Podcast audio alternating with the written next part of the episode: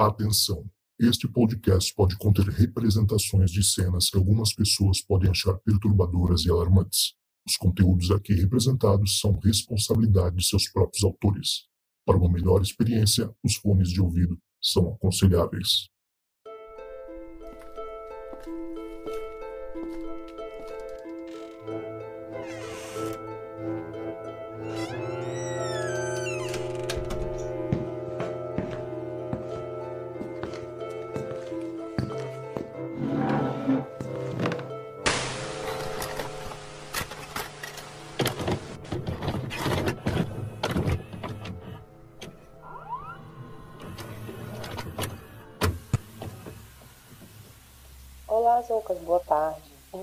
Entrei em contato com você pelo Insta e você disse para poder mandar um resumo aqui, né? Então, eu tenho vários relatos, sabe, sobre coisas assim meio paranormais que eu não sei o que foi. Mas o mais bizarro, o mais bizarro é esse último que eu vou te contar. Na época eu estava em Fortaleza, morando na casa da minha irmã, e eu tinha uma prima que ela tava meio mal, sabe? Meio depressiva e tal. E o meu tio tava levando ela para uma senhora que morava no interior do Ceará, que era pertinho assim, vamos dizer, meia hora de carro. E ele dizia que ela tirava algumas coisas como se fizesse uma materialização das coisas da pessoa. E eu fiquei meio sem entender, né? E nessa, nessa época eu tava, eu tinha pego chikungunya e eu tinha inflamado o meu joelho muito, meu joelho tava muito inchado. E ele desinchou, mas eu não tava conseguindo uh, andar direito, tava doendo muito mesmo. A chikungunya, é, eu fiquei com artrose no joelho. Eu fiz uma ressonância magnética. E eu tava estudando para carreiras policiais. E na carreira policiais eu tenho que fazer um teste físico, eu tenho que correr, tenho que pular, enfim. E eu tava muito triste. Eu tava estudando ainda e nada do meu joelho melhorar. Aí meu tio falou: "Eu te levo lá". Eu, tá certo, né? Tipo, mal não vai fazer. Eu fui com a minha prima. Quando eu cheguei lá, essa senhora, ela era vestida como se fosse uma cigana. Ela não usava mangas de jeito nenhum e ela botava na mão lavanda e passava em você assim, sabe? Ia meio que fosse apalpando como se estivesse procurando alguma coisa. Quando ele chegou lá, é, tava eu, meu tio, a mulher dele e essa minha prima. E ela foi sendo atendida primeiro. Nós estávamos sentados numa cadeira dentro de uma sala. A sala era uh, bem, bem simplesinha, sabe? E tinha, tinha uma mesa com vários santos, assim, santos, tanto de Umbanda quanto, quanto é, santo de catolicismo. E eu fiquei olhando aquilo, né? Enfim, aí a minha prima foi ser atendida primeiro. A gente tava todo mundo na sala, bem perto dela. Ela começou a colocar a mão em cima da cabeça da minha prima. Zoucas, ela começou a tirar, puxar um fio que saía um negocinho preto, como se fosse um, um, um saquinhos. Ela tirava de dentro da cabeça da minha prima. Eu fiquei vendo aquilo, eu não acreditei no que eu tava olhando. Ela fazia aquilo. Ela tirou, acho que uns cinco. Ela tirava e colocava em cima da. Ela tirava na nossa frente. Ela apalpava a cabeça da minha prima e ia puxando, ia puxando, ia puxando e aquilo saiu. Eu vi com meus olhos, saiu sim. E daí, enfim, aí ela olhou para mim e perguntou: e você? Aí eu falei: não, tô com meu joelho ruim e tal, não sei o que. Ela disse: ah, eu posso ver se eu posso tirar e tal. Aí ela veio, botou lavanda na mão. Eu, eu sentada, né? Ela, isso, ela não tinha ela não tinha, como eu te falei, ela não tinha nenhum, nenhuma manga, sabe? Eu não sei de onde é. Ela só podia estar tirando aquilo da pessoa. Eu fiquei bem impressionada. Mas aí foi a minha vez. Aí eu sentei, ela veio, colocou meu joelho assim, né, em cima da perna dela e começou a passar a mão na minha perna, começou a passar a mão no meu joelho. Zoucas, ela tirou uma bola uma bola, uma bola de tênis. Era o tamanho de uma bola de tênis. Ela era como se fosse preta. Ela começou a passar a mão na minha, na minha, no meu joelho e ela passava a mão assim para cima, como se estivesse acariciando. Ia saindo essa bola. Essa bola saiu do meu joelho. Ela tirou. Eu fiquei assim, meio, né? Nossa. Fui para casa. Quando eu botei. E o interessante é que quando eu botei o pé no chão, quando ela terminou isso, eu senti uma dor. Como se eu tivesse feito realmente uma cirurgia. Eu senti uma dor. E eu fiquei, mas deve ser psicológico e tal. Fui para casa. No dia seguinte, quando eu coloquei meu pé no chão, eu dormi. Eu dormi. Aí a coisa bizarra que aconteceu, além disso, né? Porque, tipo, quando eu acordei, tinham várias flores secas ao meu lado. Umas flores pequenininhas secas. E, tipo, eu não sei de onde saiu isso. Tinha no, no, na cama, tinha no chão, tinha no banheiro. Enfim, não, minha irmã mora num apartamento, não tinha de onde sair essas flores. Não tinha flores em casa nem nada. Enfim, mas sei com isso. Eu só sei que quando eu botei a mão, o pé, meu pé no chão, eu não senti nada. Não senti mais nada. Aí, enfim, aí hoje eu tô aí. Eu, eu tô correndo. Eu, eu acabei de fazer um teste físico no Rio Grande do Norte, passei. Enfim, cara, foi, foi, foi bizarro. Essa é a mais bizarra, mas eu tenho vários outros assim. Se você quiser saber, se você me diga que eu mande mais, viu?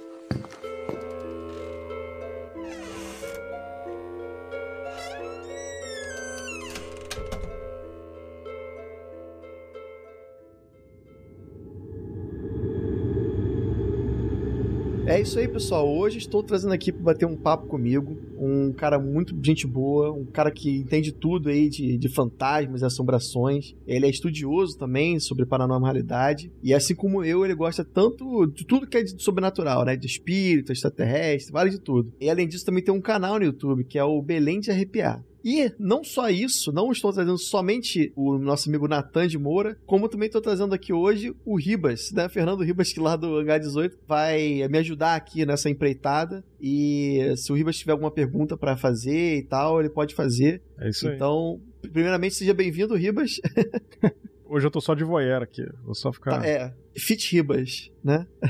e seja bem-vindo também, Natan. Boa noite, gente. Boa noite, Cristiano. Boa noite, Ribas. Obrigado pelo convite. É né? uma gentileza tua. Eu não entendo tudo de fantasmas, de visagens, mas assim como muita gente, que sou apaixonado pelo tema. É um mistério, né? Se a gente se fosse fácil, a gente não, não estaria debatendo aqui esse mistério, né? Mas, o Natan, você recentemente fez um evento aí, né, em Belém. Como é que é o nome? Belém de Arrepiar, não foi? O nome do evento? O último evento que eu realizei não era relacionado a visagens, era relacionado à temática aí que o Ribas gosta, que é a ufologia, que foi o UFONORTE, o primeiro congresso ufológico de Belém, foi realizado no mês de janeiro agora. Uhum. E no ano passado eu realizei a versão 2 do Pará Assombrado, que eu comecei ah, antes isso. da pandemia, no ano de 2019 eu comecei, eu fiz o primeiro, e aí veio a pandemia, aconteceu o que aconteceu, a gente deu uma segurada e ano passado a gente fez a segunda edição do Pará Assombrado. Ah, legal, bacana. É, a gente conversando com o Heitor, ele falou bastante de você e da, da pesquisa que vocês fizeram, né, ali no Mosqueiro, com a senhora Silvia, né, o, o tio dela, a gente até colocou lá no programa, mas hoje o papo aqui não é sobre extraterrestre, o papo é sobre fantasmas. Eu queria saber de você, dos casos, assim, que você pesquisou pesquisou, dos casos que você viu, qual dessas histórias assim você mais mais te, te assustou, assim, mais te causou impacto? Olha, Cristiano, algumas histórias que eu já encontrei ao longo desse tempo que eu pesquiso a temática. Entre elas, acho que uma das que mais me impressionou foi o poltergeist de Coraci, que foi um, um, fenômeno que estava acontecendo numa casa no ano de 2005, num distrito de Belém, chamado Coraci. Aí eu estava no meu trabalho. Acho que eu vi isso falar? aí. Acho que eu vi isso aí, Natan. Acho que sim, era uma casa que tinha uma menina, pré-adolescente. Pois é. E tinha uns eventos de. Tinha umas pedras caindo em cima da casa. Cara. Era, era isso? Na realidade, quando eu fui lá, não, não foi identificado o epicentro do, do, do, fenômeno quando eu fui lá. Eu fui em 2005, eu estava saindo do trabalho quando eu vi uma pequena matéria, uma discreta mesmo, no jornal daqui de, de Belém, o Liberal, e nessa uhum. matéria dizia assim: família sofre com fenômeno poltergeist. E aí explicava um pouco o que estava acontecendo e no final tinha um telefone. Eu entrei em contato, uh, fui atendido pela matriarca da família, ela foi super gentil. Eu pedi para ir lá, ela aceitou. E aí no dia seguinte, era sábado, eu estava de folga, eu peguei a moto e fui lá com a minha esposa. Cara, e, e, realmente aquilo me impressionou, porque não só pela história, a família, eles tinham uma casa e num terreno onde eles estavam fazendo uma outra casa. A casa estava naquela fase de só tijolo, não tinha reboco, ainda não tinha acabamento, mas já dava uhum. para eles mudarem. Então eles se mudaram para essa outra casa e a casa antiga eles começaram a reformar. E aí o que, que aconteceu? Eles retiraram o telhado velho, trocaram o madeirame e a partir do momento em que eles trocaram o madeirame, começou a acontecer monte de coisa esquisita na casa. A mais forte é que tudo o que tinha na casa começou a pegar fogo. O fenômeno começou de forma que discreta ao fenômeno. Eles viam um foguinho aqui, um foguinho ali, sempre relacionado a algum objeto que pegava fogo. Às vezes era uma cadeira, às vezes era uma toalha, né? Era sempre uma coisa que poderia pegar fogo. Por exemplo, uma coisa de cerâmica, um vaso isso, que poderia isso. pegar fogo. Então era sempre coisas que eram sempre inflamáveis. algo inflamável, algo, algo, que pudesse tacar fogo ali, pegava. Só que começou de forma discreta. Num objeto, numa toalha, numa roupa. Começou de forma discreta, né? E aí, uhum. conforme a, as obras foram avançando, avançando na casa antiga, o fenômeno foi se intensificando. Ele chegou ao ponto em que tudo o que tinha na casa, literalmente, e que podia pegar fogo, pegou. Eles me mostraram a pilha. Eu fui no quintal deles olhar. Para vocês terem uma ideia, assim, era um negócio assim de mais ou menos, sei lá, uns 3 metros. Uma pilha de coisas, de é, qualquer coisa, roupa, com Eram objetos pessoais que tinha ali. Era desde rede, roupa de uhum. cama, toalha, calça, blusa, tudo. Às vezes estava queimado pela metade, Às vezes estava queimado só no início, mas estava tudo ali, eles empilharam tudo ali. E aí quando eu cheguei lá, eles não tinham nada na casa, não tinha móvel, não tinha nada. Tinha mais ou menos. Vocês sabem que a esteira, já ouviram falar de esteira? Que não é essa esteira de academia, é a esteira de palha. Sei. Sabe que é a esteira de palha? Sei, pois é, sei, eles, sei. A, a, família era grande, eles tinham mais ou menos uns, sei lá, uns 10 a, a 12 membros na família ali. Tinha a mãe, a matriarca, tinha o marido, e aí tinha o filho com a mulher, aí tinha outra filha com o marido. Somando tudo, devia dar umas 12 pessoas mais ou menos ali habitando naquela casa, cara. Caramba. Então o que, que aconteceu? Eles dormiam em esteiras, numa sala grande, que a nova casa tinha, dormiam um do lado do outro, e sempre tinha uma pessoa, um membro da família, que ficava ali vigiando durante a noite, porque era muito comum qualquer coisa pegar fogo. Então até as esteiras podiam pegar fogo. Cara, e durante. Tinha que ter alguém acordado, porque se começasse fogo, a, Meu a pessoa era apagava. Muito sinistro aquilo. E durante a nossa conversa ali, é que acontecia algo assim. Que... Por isso que eu não esqueço, também por isso. Porque enquanto a gente estava conversando, a gente iniciou a conversa e de 20 minutos depois, eu estava de frente para uma camisa que estava pendurada atrás de uma porta. Né? E aí eu estava conversando com a dona lá da casa, ela estava de frente para mim e a camisa estava atrás dela. Cara, do nada a camisa começou a pegar fogo na minha frente e a minha esposa Nossa. do lado. E você viu que não tinha ninguém, não tava alguém botando fogo, Cara, não tinha como, né? 20 minutos conversando já. Não tinha ninguém, só eu. Depois foram chegando outros membros. Inclusive, quando a camisa pegou fogo, que eu mostrei para ela, ela gritou, veio o genro dela, jogou a camisa no chão, pisou, pisou, apagou o fogo, tinha queimado um pouquinho. Ela disse: Ó, tá vendo? A gente não pode deixar nada aqui, meu filho, pega fogo. Eu já tinha ido lá, o povo do Caraca. IML foi lá, o IML. Tinha uma explicação científica, eram gases no terreno. Mas a própria Hum. pergunta do, acho que era o marido dela, em relação a isso, meio que jogava por terra essa teoria. Ele dizia assim: por que, que não pega fogo aqui no meu vizinho? Olha, a gente bota nossas roupas aqui no vizinho, para não pegar fogo, não pega. Mas se ele passar para cá pro lado, pega. Se fosse gases, eu acho que pegava fogo no meu vizinho. Mas não pega, é só trazer para cá dentro de casa que pega. E o É. vizinho dele ficava assim colado, era parede colada no quintal dele. Colado, é. Não é uma coisa assim distante que poderia ser uma outra região, né? Não, e além disso, uma coisa é você ter gases, outra coisa é você tem a, a fagulha, a ignição, né? Pra começar o fogo, né? Você precisa de alguma coisa ali, algum atrito que se crie pra a chama aparecer. Gases por gases você tem o tempo todo em todos os lugares, né? Ação DML. Acho que tentou dar uma explicação científica. Eles foram lá, foram os bombeiros, foi gente de igreja, diversas denominações, tanto evangélicas quanto católicas. Foi um padre lá, eu não conhecia esse padre, mas esse padre se dizia pesquisador de parapsicologia, aí ele foi lá também. E o que eles diziam, Natan? O que as pessoas ligadas à religião Os religiosos, alguns fizeram orações, fizeram reuniões lá dentro. Né? O- Esse padre, especificamente, ele não foi para fazer oração, ele foi para pesquisar. E pelo que eles me contaram lá na hora, ele achava que era um membro da família, que é uma teoria comum quando acontece um fenômeno desse, tá, tu procurar o epicentro, mas não tinha apontado ainda quem era. Mas ninguém Uhum. resolveu o problema deles. Ninguém resolveu. Fizeram roda de oração, tentaram benzer a casa, não sei. Fizeram oração lá, reuniram o pessoal da igreja lá. Esse padre, como eu disse, não foi para isso, mas outras pessoas foram. Mas o que ela me contou é que não tinha resolvido, nada resolvia. Todo mundo que ia lá tentar ajudar, ninguém de fato tinha ajudado a família. A ajuda que estavam dando para eles era assim: levavam roupas, né, levavam móveis,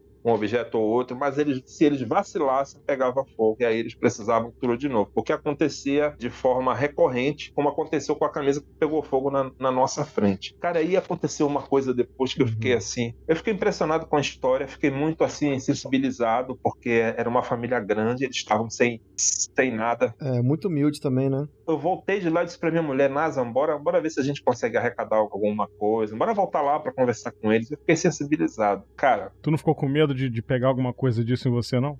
É, um ca- Eu carona não aí, fiquei né? com medo, mas eu vou falar uma coisa pra vocês. Olha que eu- tu pode dizer assim, ah, mas tu saiu de lá impressionado. Eu saí, mas não pra ficar assim abalado e tal. Eu saí impressionado, como às vezes eu vou em determinados lugares, passo por determinadas situações e fico impressionado, mas volto pra casa, beleza, tá tudo certo. Inclusive é uma pergunta que me fazem. Tu vai pra esses lugares, não te assombram, tu não sonha? Normalmente não. Normalmente eu durmo de boa, minha consciência tranquila, minha cabeça tranquila, eu durmo de boa. Cara, nesse dia eu tive muito pesadelo, era só assim com um negócio de demônio me ameaçando, demônio me. É, cara, eu passei a noite inteira assim. E aí eu acordei cansado, hein? parece que eu tava numa briga mesmo à noite, eu acordei cansado, eu disse pra minha mulher, Nasa, eu não volto mais lá não. Não dá pra mim, essa não dá pra mim. E aí eu não voltei. Eu não retornei. Eu soube depois que eles venderam a propriedade. Eu até sei onde é. Eu tentei voltar lá com eles, né? Eu voltei em Coraci, tentei achar a família, não consegui, anos depois, mas eles venderam a propriedade. E aí, depois que eles venderam, a família se dividiu um pouco, eles já não foram todo mundo para o mesmo lugar. E pelo que me falaram, uhum. Parte da família continuou sendo perturbada pelos mesmos fenômenos na outra casa. Ah, então a tese que o rapaz falou, né, de que talvez seria alguém, né, poderia estar certo. Poderia, poderia. O curioso é que fala muita coisa depois, né? O que eu te falei da camisa pegando fogo e tal, eu escutei a, a história em si da, da matriarca lá da família. Mas depois as pessoas passaram a me contar outras coisas, inclusive através das minhas redes sociais. Então, já me falaram, por exemplo, que a propriedade da família que eles venderam fizeram uma vila de kitnets e que esses kitnets também apresentam fenômenos, o pessoal é assombrado lá, mas isso eu não, não cheguei a visitar, não cheguei a, a me aprofundar nisso aí. Uhum. É engraçado porque geralmente a gente escuta a história assim, ah, foram lá, exorcizaram, fizeram uma reza e acabou. Nesse caso, não. O, o encosto ainda continua ganhando, digamos assim, e continua lá, afetando as pessoas que moram por lá, né? É muito, muito sinistro isso, cara. Tem um filme, não sei se vocês viram, é, acho que é A Casa das Almas Perdidas. Esse filme hum. passava na Globo, início dos anos 2000, final dos anos 90. E aí foi baseado em fatos reais. Foi uma, uma família que estava sendo perturbada por um poltergeist, por vários espíritos. E aí rolou isso aí, deles saírem de casa e o, o negócio seguia, né? Eles teve uma época que eles saíram de casa, foram acampar, os espíritos seguiram eles até o acampamento, cara. É, pois é. Tem duas ocorrências, né? Às vezes é uma questão com o local, né? O, o espírito ou, sei lá, a entidade que esteja ali não permite que ninguém entre ali.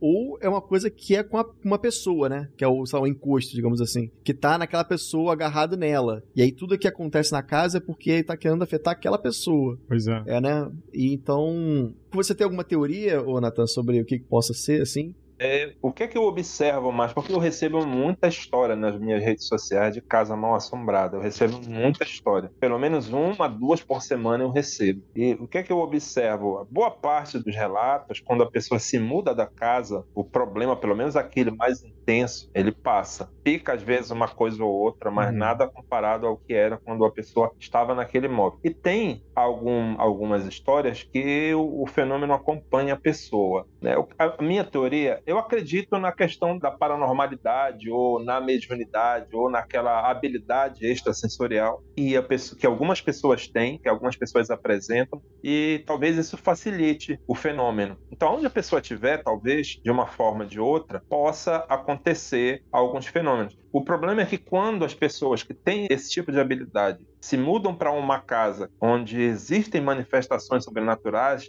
juntas as duas coisas, aí o negócio pega fogo, cara. Literalmente, né? Nesse caso aí. É, literalmente. É engraçado você falar, porque na, na ufologia a gente tem um negócio que a gente chama de efeito carona. Muitas pessoas que chegaram muito próximo do fenômeno ufológico, às vezes levam para casa algum efeito poltergeist, que não tem nada. Assim, à primeira vista você não consegue pensar que é uma coisa relacionada a extraterrestre, né? Porque, tipo, o, é, o livro cai no chão, né? Uma lata que tá em cima da mesa cai do nada. Mas muita gente fala isso. É, até meses depois que ela passou por um contato muito forte de, uma, de um avistamento de uma nave, alguma coisa assim, a pessoa tem é, o que a gente chama de efeito carona. Porque é bem interessante, né? Que apesar de não ser fantasma, o efeito é o mesmo. As coisas que acontecem são as mesmas, entendeu? De ver vulto, de porta batendo, esse tipo de coisa.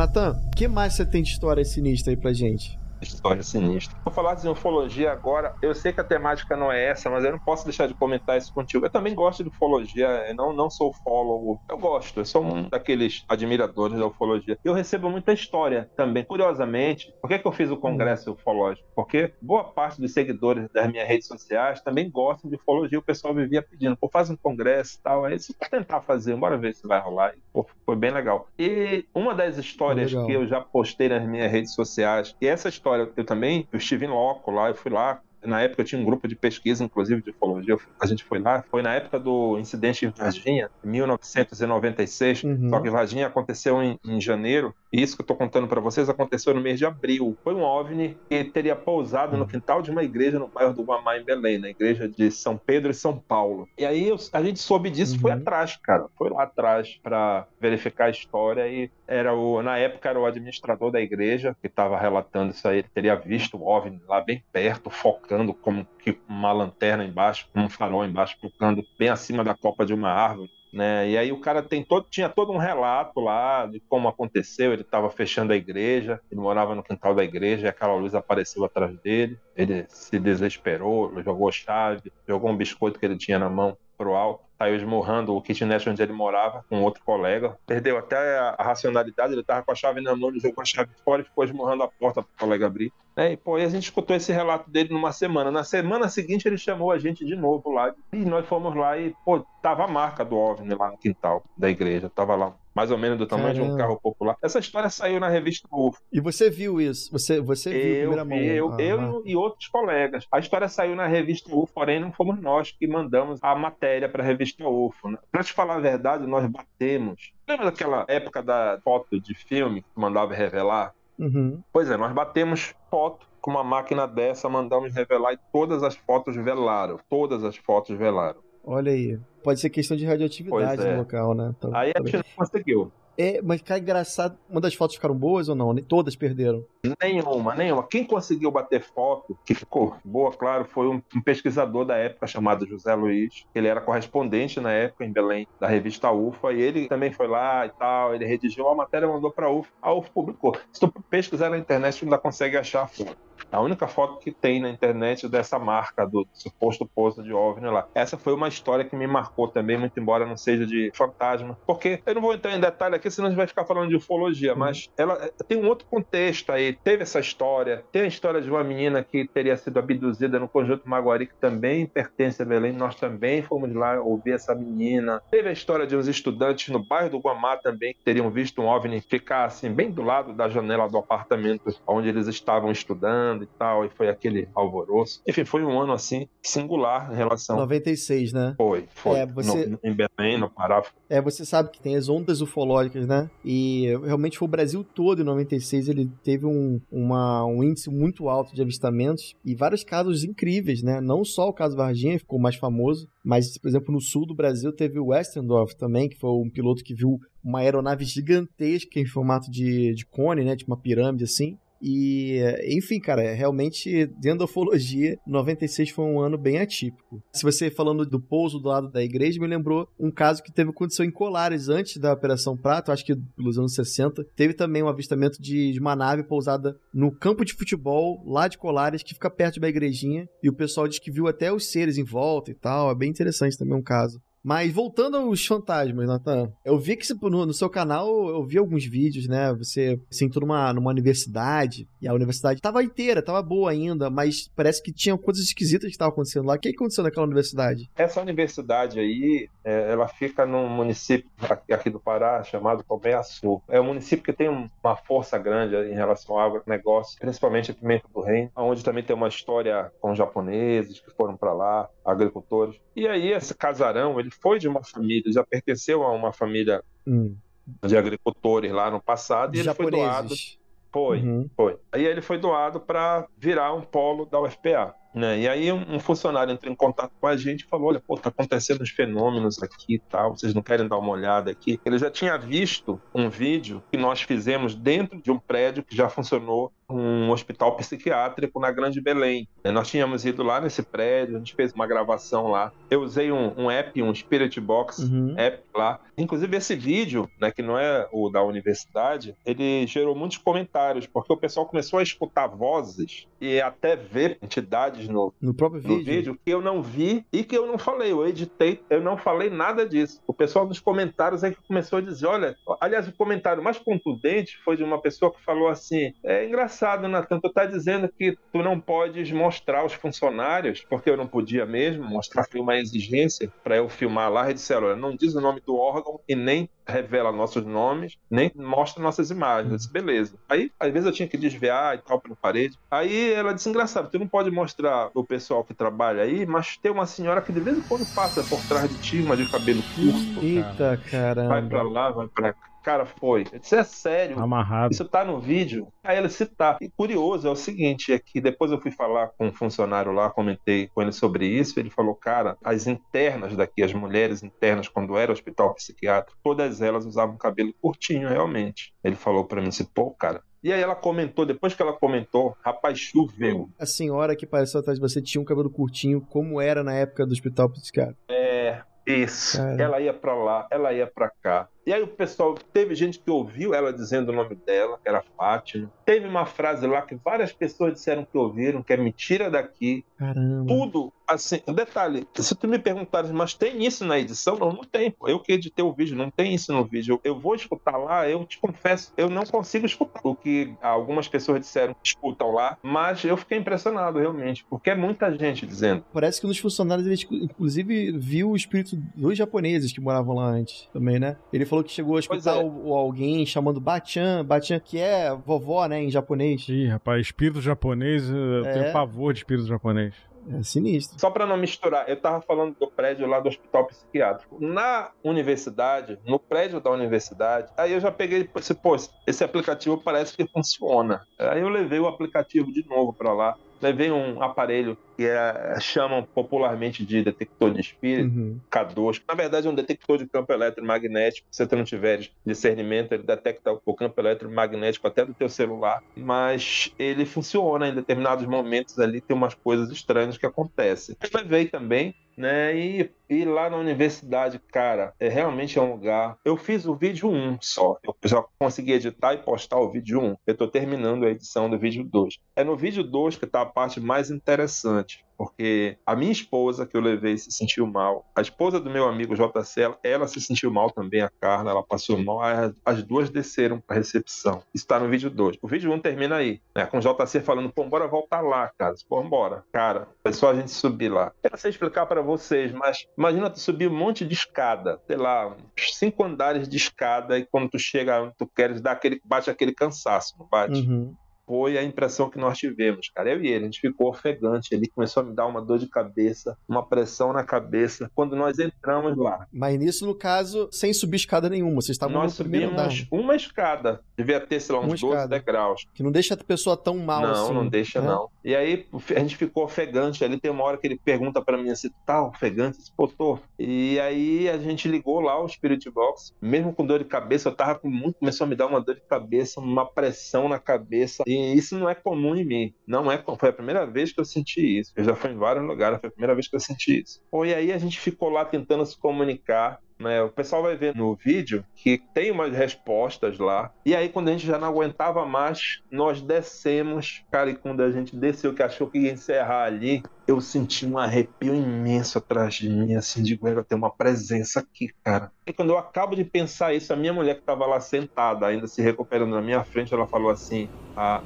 ela veio para cá. Minha mulher falou, e ela tá atrás de ti. Putz, aí me arrepiei todo. Cara. Era agressiva a presença? Não, não era agressiva, mas era uma energia, fez todo mundo se sentir mal. Cara. Um negócio pesado. Um negócio pesado, cara. Sugou energia de vocês, E bobear, tinha né? uma frase que a gente escutava sempre no Spirit Box. Vai embora. Ih, caramba. Esse Spirit Box é uma parada muito doida, né, cara? Cara, é muito sinistro. O que tu usa é um app ou um aparelho?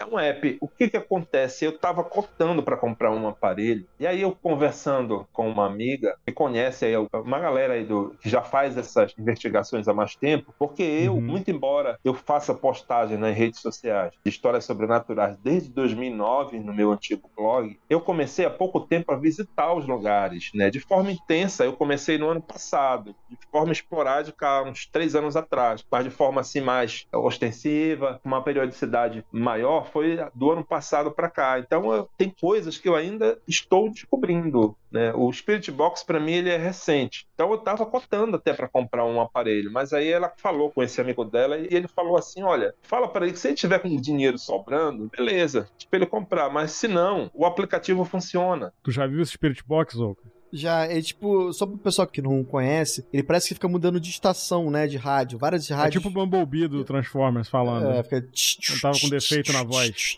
Isso. Assim, né? Até que ele, às vezes ele consegue pegar um pedacinho da voz de um locutor, de uma rádio, Isso. talvez local, e falando uma palavra, e depois ele pega uma outra pra... rádio também, Isso. falando outra Isso. palavra. E monta uma frase você acaba montando uma fase que você entende, na verdade, né? Não é isso? Na realidade, assim, eu quando eu faço esses vídeos, eu deixo claro, né? Por exemplo, nem, nem eu tenho 100% de confiança nem no Spirit Box, nem no detector de espírito. Eu tenho mais confiança no ser humano, para te falar a verdade.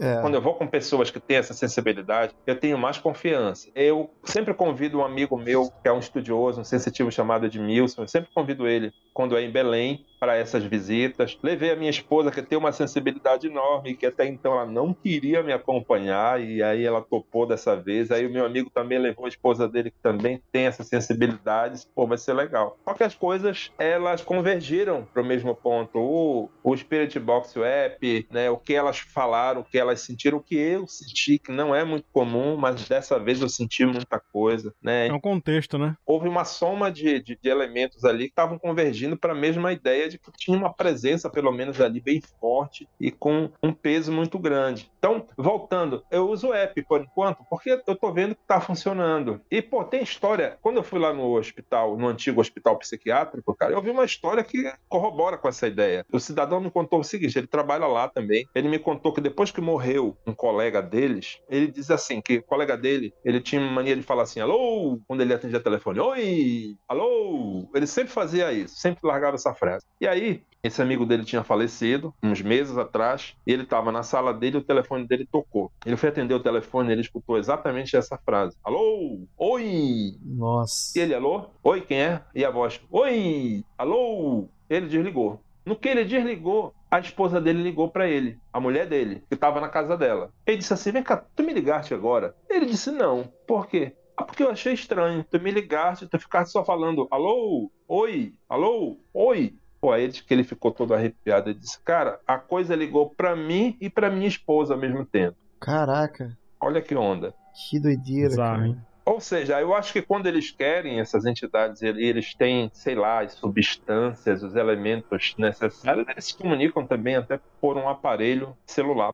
É. Dizem que câmeras e tal, até gravadores, conseguem pegar frequências que o ouvido nem o olho humano conseguem perceber. Porque a gente tem um limite, né? O aspecto de cor que a gente consegue ver não permite que a gente veja ultravioleta nem abaixo ali do infravermelho. E a mesma coisa com o volume, né? A voz. Isso. Tem coisas que a gente não consegue escutar, mas alguns aparelhos conseguem. E talvez seja aí a resposta pra gente conseguir perceber algumas coisas, né? Essas nuances. Não é sempre, a câmera nem sempre pega, mas ela pega. Inclusive a câmera de segurança, essas câmeras de vigilância, elas pegam muita coisa também. Não é sempre. Eu acredito que tenha que ter talvez ali um, uma pessoa da onde o espírito tira alguma substância ali para poder se materializar, quando é o caso da materialização, ou sei lá, algum momento ali, talvez algum horário que a coisa aconteça. O que eu acho incrível é que assim, como essa inteligência, né, entre aspas, inteligência, sabia que ele seria reconhecido pelo alô que ele dá né? Talvez com uma outra pessoa, ele,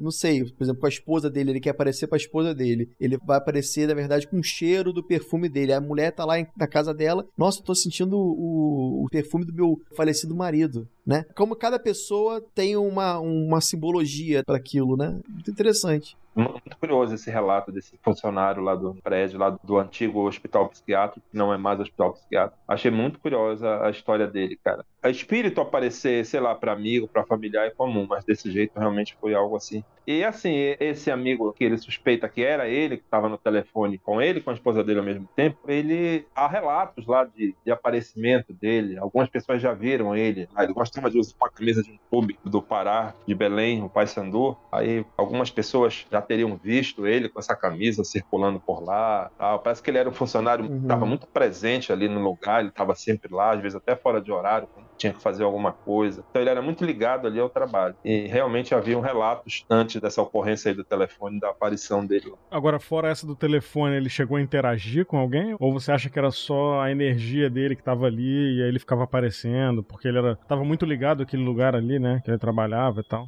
Não, ele nunca interagiu. Algumas pessoas tentam explicar a coisa da energia, né? Da presença da energia. Eu entendo que talvez tenha sido uma limitação de comunicação. Uhum. Talvez foi só o que ele conseguiu fazer naquela hora ali. Eu acredito na existência do espírito. Eu acredito que quando a gente morre, a gente passa para um outro plano. Então eu acho que ele. E continua tendo consciência, consegue se comunicar. É, acredito. É. Então acho que ele estava por ali tentando uma comunicação, talvez, tentando se aproximar dos antigos colegas de trabalho. Tem relatos. Deve ser uma situação muito esquisita, né, cara? Muito. Você morrer, virar um espírito, você tá em outro plano. Aí você tá ali onde você trabalhava, você vê as pessoas indo pro trabalho, tendo a vida normal, e você tá ali, ninguém te escuta. Imagina que terror. Que Isso, mas tem um negócio também, o Ribas, é, muitos desses espíritos não sabem que morreram. Às vezes eles não têm. Eles continuam fazendo a rotina deles, uhum. diárias, como se fosse normal. Eles acordam, tomam banho, Uhum. Vão pro trabalho. Tipo sexto sentido, né? É, bem sexto sentido. É, mas só que as pessoas não, não interagem com ele, né? Não veem ele. É, é isso, não. é isso que deve ser bizarro, né? Deve ser bizarro. Até porque algumas pessoas, elas têm plena convicção de que morrem e não partem pro outro lado, não ficam, sei lá, num plano paralelo, mas ali por perto, né? Elas, algumas acham que vão para um outro lugar, sei lá, para um paraíso, ou que não vão para lugar nenhum, que ficam mesmo debaixo da terra. Então, às vezes, quando a pessoa morre e se depara com uma situação daquela, morreu e não morreu, morreu só o corpo, aí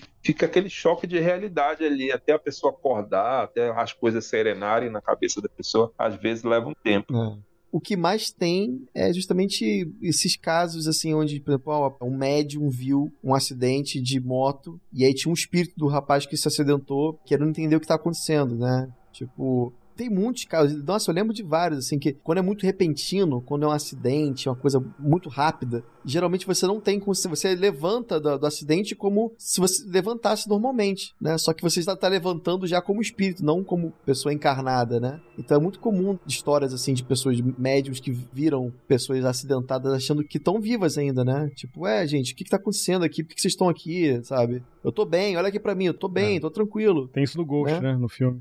Tem, né? Tem no Ghost também. Eu presenciei uma situação em Petrópolis, sempre em Petrópolis, né? É. Eu conheci um cara lá, o cara era de Guaianazes, que eu acho que é em Minas, né, se eu não me engano. E aí esse cara, ele dizia que ele encarnava o Dr. Fritz. Ah, eu lembro disso. E aí ele tinha ido pra Petrópolis e tal. E aí eu tava num clube lá, com. Na época eu namorava uma menina, eu tava com o pai dessa menina que eu namorava, e esse cara, que era encarnava o Dr. Fritz, esse cara era amigo dele. E a gente foi num clube lá, chamado Serrano, e aí a gente tava lá na cantina, fomos pegar um Guaraná e tal. Aí esse cara falou assim pro meu ex-sogro, falou, Albano, chama o pessoal lá embaixo, vamos fazer uma oração aqui, porque morreu um cara aqui nesse lugar e ele tá aqui gritando até agora. Eita, olha aí. E realmente tinha morrido um cara lá alguns anos antes dessa situação acontecer. Parece que rolou uma briga lá durante um jogo de futebol, mataram o cara lá, não lembro como é que foi a morte. Acho que foi tiro, se eu não me engano. E aí ele disse que o cara tava lá gritando ainda. Eu fiquei com muito medo. Putz, nossa, qualquer um.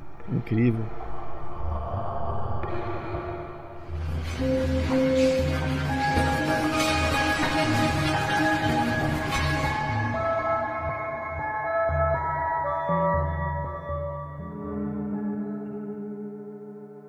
Mas, Nathan, você já teve alguma visagem? Você já viu alguma coisa? Como eu disse, não é muito comum. Eu vou para esses lugares, às vezes eu vejo o vulto assim de leve, eu sinto um arrepio aqui, um arrepio ali, mas não é aquela coisa assim intensa como a gente vê por aí. Descarada, né? Mas num dia eu estava terminando um relatório lá no, no, meu trabalho, isso faz uns anos. Eu estava terminando um relatório na minha sala, era mais ou menos meia-noite, e lá onde eu trabalho, eu sou responsável por mais ou menos um grupo de, no total de umas oito, às vezes dez pessoas. Então, pode ser que alguém me chame no horário desse para me pedir algum material e tal. E aí, nesse dia, eu estava terminando o relatório, porque eu ia passar serviço no outro dia, e subiram a escada caracol da...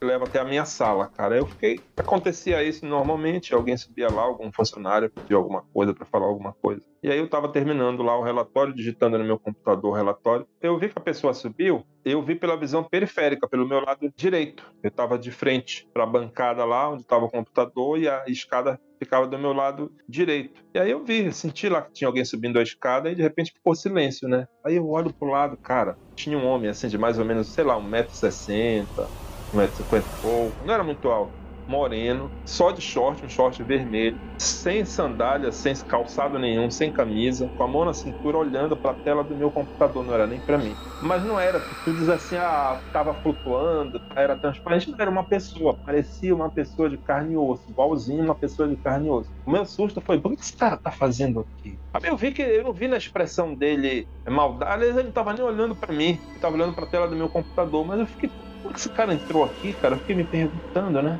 E quando eu ia perguntar para ele, o senhor quer aqui, meu senhor? Cara, aí ele olhou para minha cara, virou de costas e entrou na parede.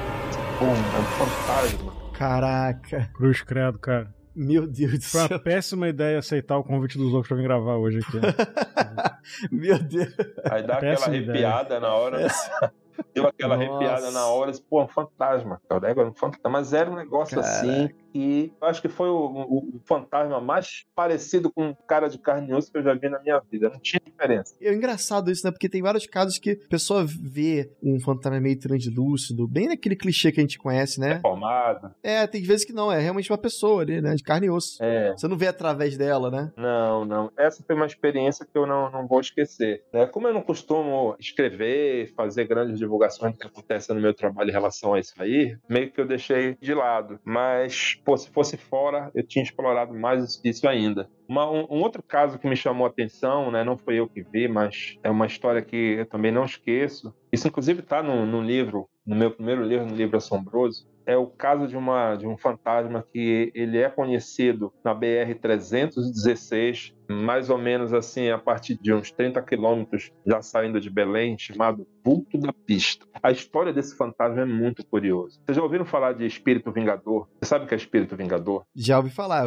No caso, é o que tenta se vingar de uma pessoa que, que fez mal pra É, ele, que matou, tem uma rivalidade, né? Isso, é aquele espírito que de alguma forma tenta castigar os outros pelo castigo que ele sofreu, que ele acha que ele sofreu. É o caso desse vulto aí, cara. Essa história me foi passada uns anos atrás por, um- por uma seguidora pelo Facebook, pelo message do Facebook. Né? A história é assim, ela, o tio dela tinha um açougue em Belém e ele ia negociar carne em Irituia, que é um município que fica passando a cidade de Castanhal. Aí eles saíram para lá, para Irituia, já era in- início da noite, tinha passado das 18 horas. E quando eles chegaram em Castanhal, quase às 20 horas, eles pararam no supermercado, fizeram umas comprinhas, meteram na parte de trás do carro, eles estavam numa picape de cabine estendida, que tem aquela parte menor atrás, mas que dá para ir alguém atrás. Então eles botaram as compras ali e andando pela BR apareceu aquela mulher de calça jeans, uma blusa branca grande assim, que chegava quase no joelho, com uma espécie de lenço no rosto, escondia um pouco o rosto dela. E a mulher fez sinal, e aí o tio dela, querendo ajudar a mulher, parou o carro, cara.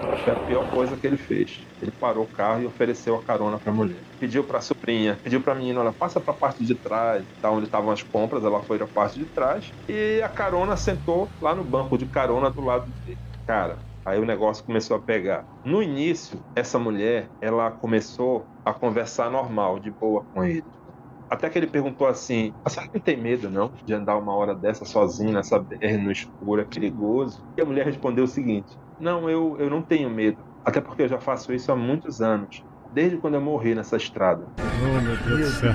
Cara, o relato que eu escutei não foi do rapaz, foi da sobrinha dele, né? Ela me contando que ela estava atrás. E quando ela ouviu isso, ela gelou. É o tipo de espírito que tem plena consciência que morreu, né? Esse é um dos raros casos que, tipo, não, eu sei que eu morri. E eu tô aqui de espírito mesmo, pra você ver. E aí, olha a conversa dela. Aí, porra, aí ela disse que nessa hora, ela e o tio dela ficaram mudos, não conseguiam mais falar nada. Ficaram caladinhos. O tio dela ainda olhou pra ela, assim, pra essa mulher. E quando ele olhou pra essa mulher, aí ele pôde ver o que estava escondido atrás do lenço. A metade do rosto da mulher tava só o osso, só a caveira dela. E a outra metade estava normal. Aí ele se apavorou. E aí a mulher foi falando um monte de coisa, que tinham roubado ela, né? E que ela ia achar quem tinha roubado ela. E aí, num determinado momento da fala, quando os dois já estavam ali apavorados, ela tocou no braço do tio dessa Ih, menina que me caramba. relatou a história. E o carro capotou, cara, na BR. Eles capotaram na BR. E eles ficaram ali de cabeça para baixo. Apareceu uma picape lá na hora. Tinha um fazendeiro que ia passando por lá na hora, e aí ele socorreu, era um senhor. Esse senhor que socorreu eles, botou eles na picape deles e levou para o hospital. O tio da menina ficou bastante machucado. Ela disse que ela quase não se machucou. Ela, ela disse que enquanto o carro ia rolando, ela só ia vendo as compras voando de um lado para o outro em cima dela, batendo nela, sacola de compra e tal mas ela não se machucou. Ela pouco se machucou, mas o tio ficou bastante machucado. E aí eles contaram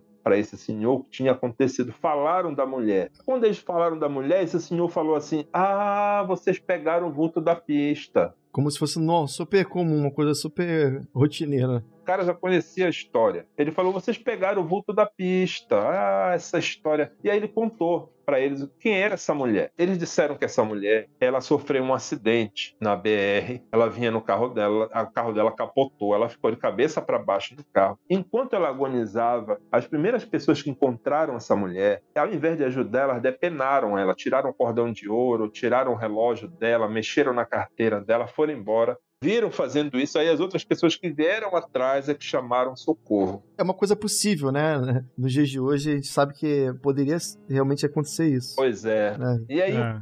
sabe qual foi o curioso? É que eu postei essa história na página, cara. E o que teve de gente para confirmar, o que teve de comentário de gente falando assim: ah, eu conheço essa história, então, ah, o meu tio, o meu pai já viu essa mulher. Foram vários comentários, Nossa. né? E aí, anos depois, um amigo meu também veio me dizer que essa mulher fez sinal pro carro dele lá na BR também. Ele vinha como passageiro e aí a mulher apareceu na beira da pista, fez sinal, ele desviou um pouco, não parou, ela foi andando pro meio da, da pista, ele desviou dela, olhou pelo retrovisor, ela tinha sumido. Esse cara, ainda bem que tu me deu carona. Tu não, tava, não tinha chegado no destino, cara. Então é, um, é uma história bem curiosa essa do, do voto da pista. Tem um vídeo que eu vi há muitos anos atrás, se eu não me engano, foi lá em 2003, 2004, por aí. Eu posso estar enganado no ano aí, tá? Mas esse vídeo era de um curta-metragem de cinema num festival de Portugal. A história era basicamente essa que você contou. Era um casal indo para algum lugar na estrada e aí tinha uma menina pedindo carona e aí eles pararam, a menina entrou no carro e aí começaram a conversar, a menina meio monossilábica, né? Eles acharam estranho, a menina tá ali é, sozinha na estrada no meio da noite e tal. E aí, em um determinado momento, ela falou: É, foi ali naquela curva que eu tava de carro, o carro capotou e eu morri.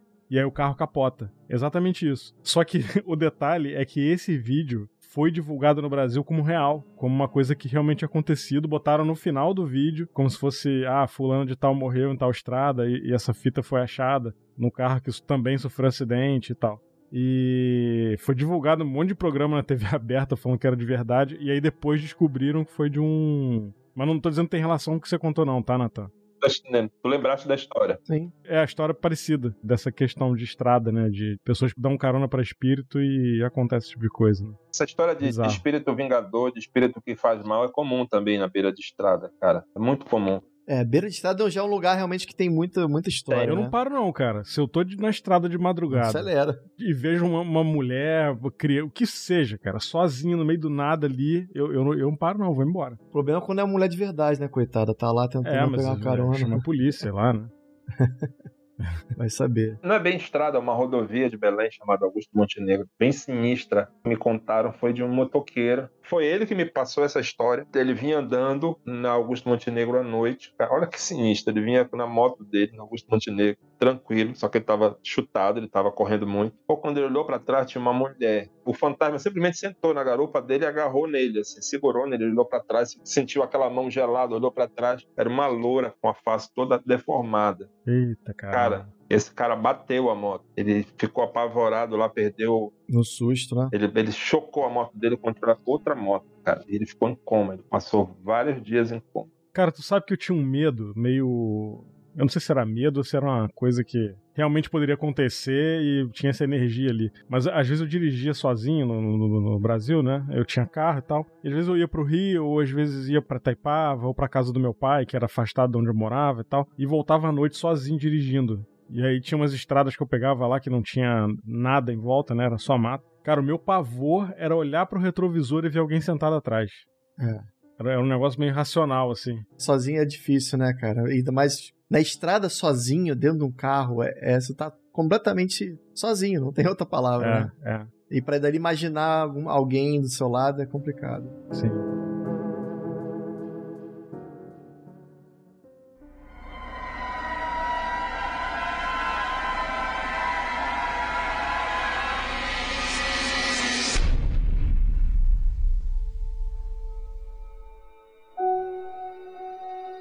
Natan, pra gente ir pros finalmente aqui do, do nosso podcast, tem mais alguma outra história que você investigou, que nem essa da universidade? Tem algum outro lugar que você realmente ficou impressionado com o que você viu? Eu disse, tem muito lugar que eu já fui assim que eu fiquei, eu fiquei impressionado. Tem muita história que me, me chamou a atenção. Tem a do Palacete Bolonha, já estive lá também, que é um lugar cheio de história de aparição, de visagem.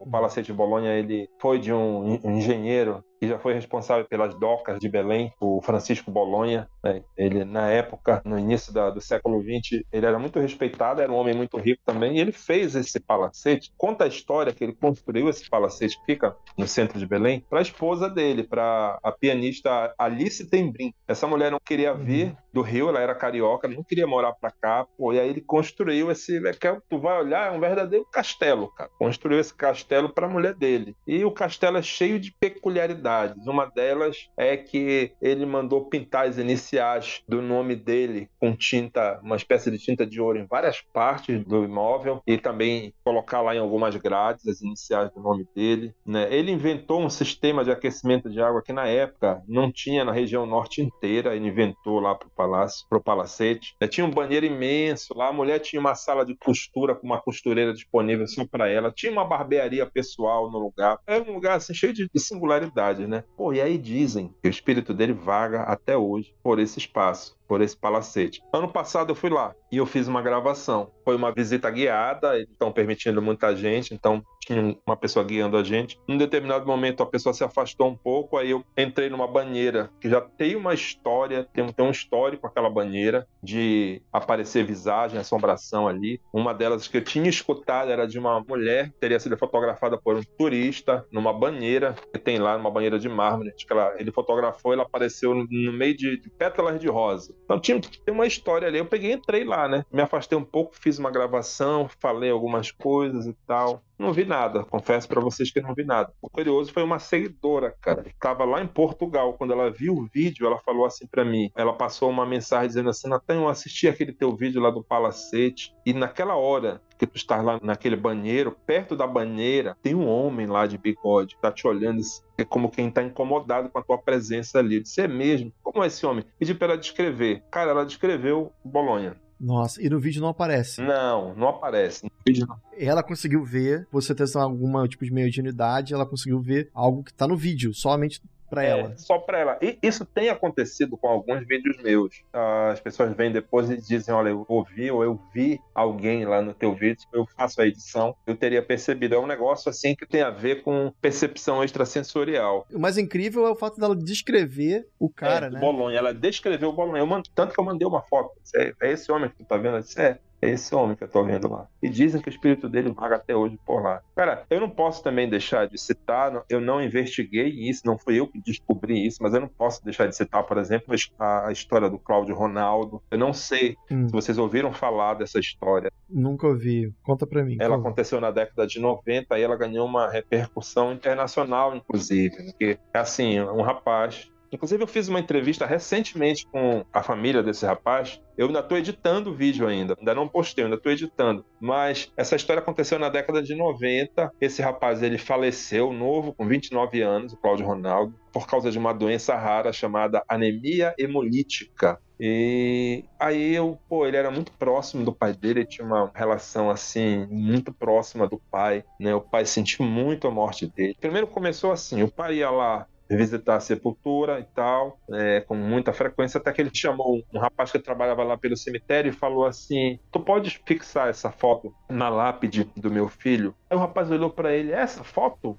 Ele disse: É, por quê? Porque sempre que o senhor vem aqui no cemitério, esse rapaz vem com o senhor segurando no seu ombro. Ele morreu. Quando ele morreu, Aí Nossa. já tinha passado uns meses, né? Disse, não, mas eu vi recentemente. Ele vem apoiado no seu ombro. E o Cláudio Ronaldo, quando ele faleceu, ele ficou cego devido à doença. E então ele andava realmente apoiado no ombro do pai. Esse foi o primeiro contato que eles tiveram com o espírito dele depois que ele faleceu. O mais impressionante aconteceu depois, quando fizeram uma missa em comemoração aos 80 anos da avó do Cláudio Ronaldo. O Cláudio Ronaldo já, já havia falecido e fizeram essa missa e gravaram a missa. E foi essa gravação que captou a presença. Na gravação aparece o Cláudio Ronaldo lá atrás, andando atrás das pessoas, enquanto elas estão ali no culto. Aparece ele lá atrás, acompanhado de um cidadão que a família não reconhece quem era, mas ele eles reconheceram. Esse vídeo é super, eu acho que é um dos mais famosos que existe de espírito. É. Uma igrejinha super simples e um cara lá atrás passando. É. Eu lembro dela. É. Pareceu no Fantástico na época, pareceu tudo quanto é lugar. Foi, tudo quanto é lugar. Até o Padre Quevedo teve acesso a essa história, a essa fita aí e tal. É, essa é uma história que é uma das que eu acho mais impressionantes daqui do Pará. A outra é a do Corujito, do fantasma do Corujito, que eu achei muito interessante, que é uma prova. Corujito? É. é da Xirra, amigo da Xirra. É esse Corujito não, não, né? Na verdade, esse é o apelido de um rapaz que foi assassinado na região metropolitana de Belém. Acho que eu prefiro Xirra. é, é melhor. Não, olha que história sinistra, cara. Como eu disse, não fui eu que gerei esse vídeo, não fui eu que investiguei. Eu pesquisei depois. Já postei nas minhas redes sociais a história também. Esse cara ele foi assassinado numa região assim de mata. E aí o corpo dele ainda tava lá, meio que no mato raso, perto de uma árvore. Dava para ver o corpo dele certinho, com short vermelho, né? Ele estava ali jogado, a reportagem pegou ele ali. E aí depois, metros dali, tinha um policial militar dando uma entrevista dizendo o que que tinha acontecido, o que, que tinha causado a morte desse rapaz. Ele foi assassinado, tipo assim, por rivais, lá, alguma coisa relacionada à briga de bar, algo assim, não me lembro bem de todo o enredo. Mas aí o policial estava explicando lá o que tinha acontecido. Quando aparece, cara, tu vê direitinho no vídeo, uma figura muito parecida com o morto aparece com uma expressão de assustado. Ele olha para frente, ele olha para trás, ele põe a mão na cintura, ele olha em volta e depois sai. Que isso, cara. Tem isso em vídeo? Eu já vi Tem. esse vídeo também. É bem assustador. E aí muita gente diz assim: ah, mas isso aí é o reflexo. Porque o vídeo que aparece, aliás, o vídeo que estourou, ele foi gravado na televisão. O cara estava assistindo a televisão e aí ele gravou o vídeo. Só que quem gravou esse vídeo foi o policial militar que estava dando a entrevista. Ele gravou uhum. o vídeo, procurou o repórter com quem ele tinha conversado lá e disse: Olha, vocês já viram isso aqui? Já deram uma olhada nisso aqui? Vocês exibiram aí na televisão? Pô, e aí todo o pessoal da redação, quando eles foram olhar o vídeo de novo, ficaram arrepiados. E sabe o que acontece? Só para quem. Depois, se vocês quiserem ver o vídeo, é até um pouco forte, porque tem o corpo do cara morto, é, é. todo ensanguentado, no meio do mato. Mas assim, o que acontece é que tem a pessoa que tá filmando a televisão, ela tá filmando o. Imagina a televisão e o, e o, repórter entrevistando o policial. Bem perto, inclusive, assim, sabe? Bem, só aparece o rosto do policial. Mas do lado do policial, quase como se fosse um reflexo. Na casa da pessoa que tá filmando. Não é como se fosse lá dentro do vídeo. É quase como se fosse um reflexo de alguém que tá de fora, entendeu? Fora da situação ali. Aparece esse cara andando pro lado pro outro, assim, como se fosse tipo, gente, que tá acontecendo aqui, mas flutuando e meio translúcido também, entendeu? Olha, eu acabei de ver aqui e eu não vou dormir essa noite. É, é muito é... bizarro, muito bizarro. É muito bizarro, né? É, Reba, só pra completar a tua insônia, eu fui procurado, depois que eu postei um vídeo falando, contando a história, cara, eu fui procurado por esses repórteres. Um por um deles, que tava lá. Uhum. Por um dos que estavam fazendo a cobertura lá do fato. E o cara me confirmou. Ele disse: não, realmente isso aconteceu. Ele que me disse: quem gravou esse vídeo da televisão foi o policial que a gente entrevistou lá. E toda a redação, depois que foi olhar lá o vídeo de novo, o pessoal ficou assustado, porque realmente aquele cara não estava ali. Quem gravou sabe que aquele cara não estava ali naquela hora. O pessoal ficou impressionado, realmente. Esse vulto que aparece lá do Corujito, andando, meio, meio preocupado e tal, olhando para um lado, olhando para o outro, ele tá na gravação original. Cara, mas é, é, nítido. O que eu fiquei assustado aqui é nítido. Tu vê, é nítido. Tu é. vê que é o cara com short, mesmo tom, e é.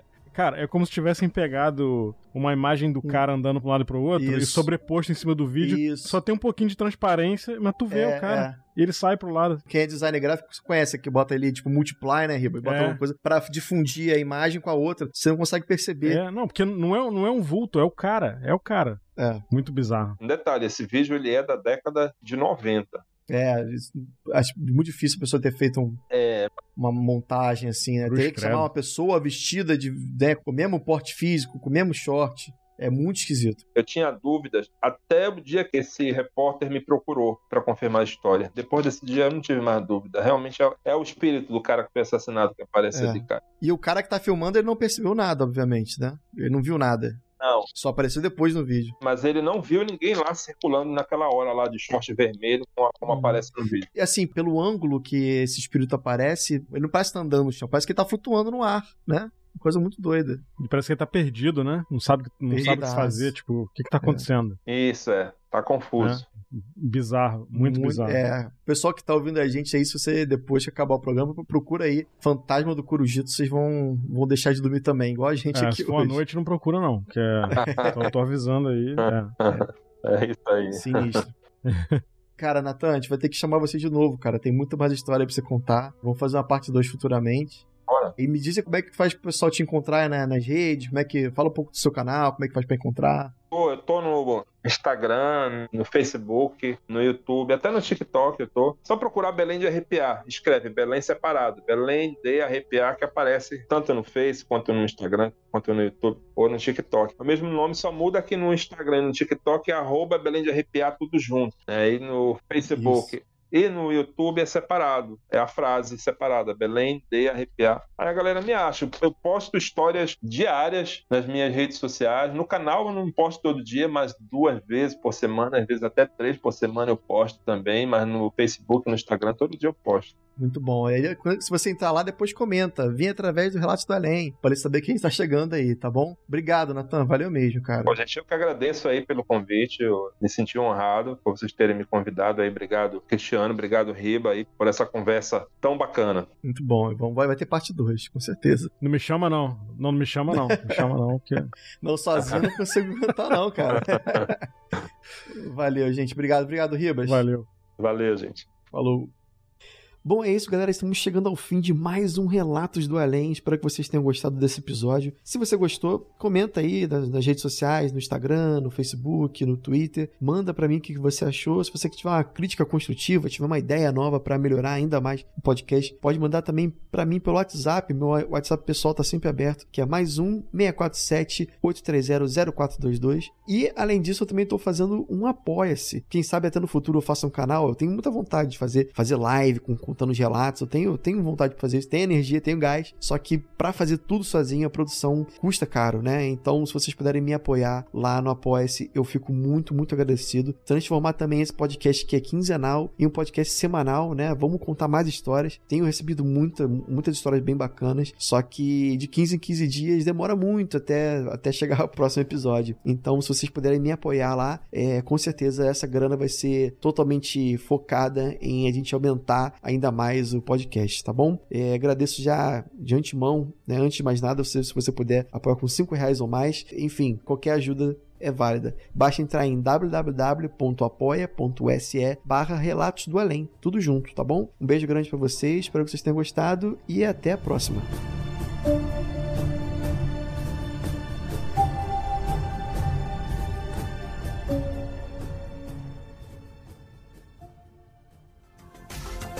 Este episódio foi editado por Atelas, soluções em áudio para podcasts.